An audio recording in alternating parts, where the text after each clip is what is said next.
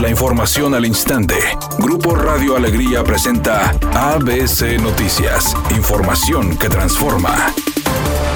Debido a las constantes quejas de vecinos del sur de Monterrey sobre el metro elevado que la actual administración estatal pretende construir en la avenida Garza Sada, el gobernador Samuel García se pronunció a favor de esta idea, al considerarla más eficiente y viable que de forma subterránea. El mandatario estatal detalló que una vía subterránea significaría una derrama económica importante, ya que su edificación costaría 49.615 millones de pesos, mientras que la línea 5 elevada tendría una inversión de 16.500 millones de pesos. Por otra parte, declaró que la construcción de un metro subterráneo afectaría la movilidad en la avenida Garza Sada, por lo que se tendría que cerrar el circuito por cinco años, destacando que un metro elevado sería más elegante y didáctico inclusive que el subterráneo. Este lunes, las distintas estaciones de monitoreo ambiental del área metropolitana de Monterrey muestran que la calidad del aire en la región no es la ideal, ya que de las 14, 11 arrojan mala calidad del aire.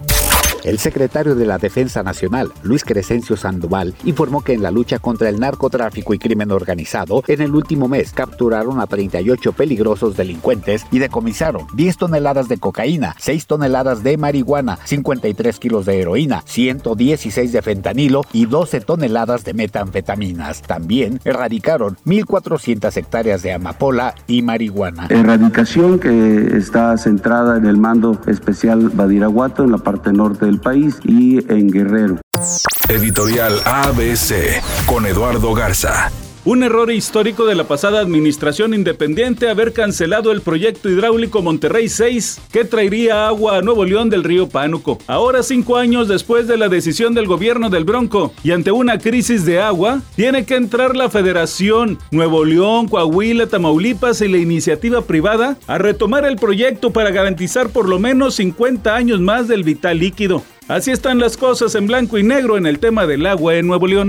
ABC Deportes informa, el América sigue embroncado, perdió lamentablemente para los americanistas tres goles por uno con el equipo de Pachuca. La cabeza de Solari pende de un hilo. Hay que esperar en la semana si lo confirman de nueva cuenta, le dan continuidad a su trabajo o si el América que ya empiezan a manejarse algunos nombres como el de Juan Carlos Osorio da un golpe de timón. América es lugar 16 en la tabla general. Mayrín Villanueva dijo que está feliz con el resultado que tuvo la telenovela Si nos dejan, en la que fungió como protagonista. Dijo que a partir de la historia logró empoderar a las mujeres mayores de 50 años, a quienes motivó a través de la trama a luchar por sus sueños e incluso enamorarse independientemente de su edad. Es una tarde con escasa nubosidad. Se espera una temperatura mínima que oscilará en los 22 grados. Para mañana martes se pronostica un día con cielo despejado. Una temperatura máxima de 34 grados, una mínima de 18. La actual en el centro de Monterrey, 30 grados.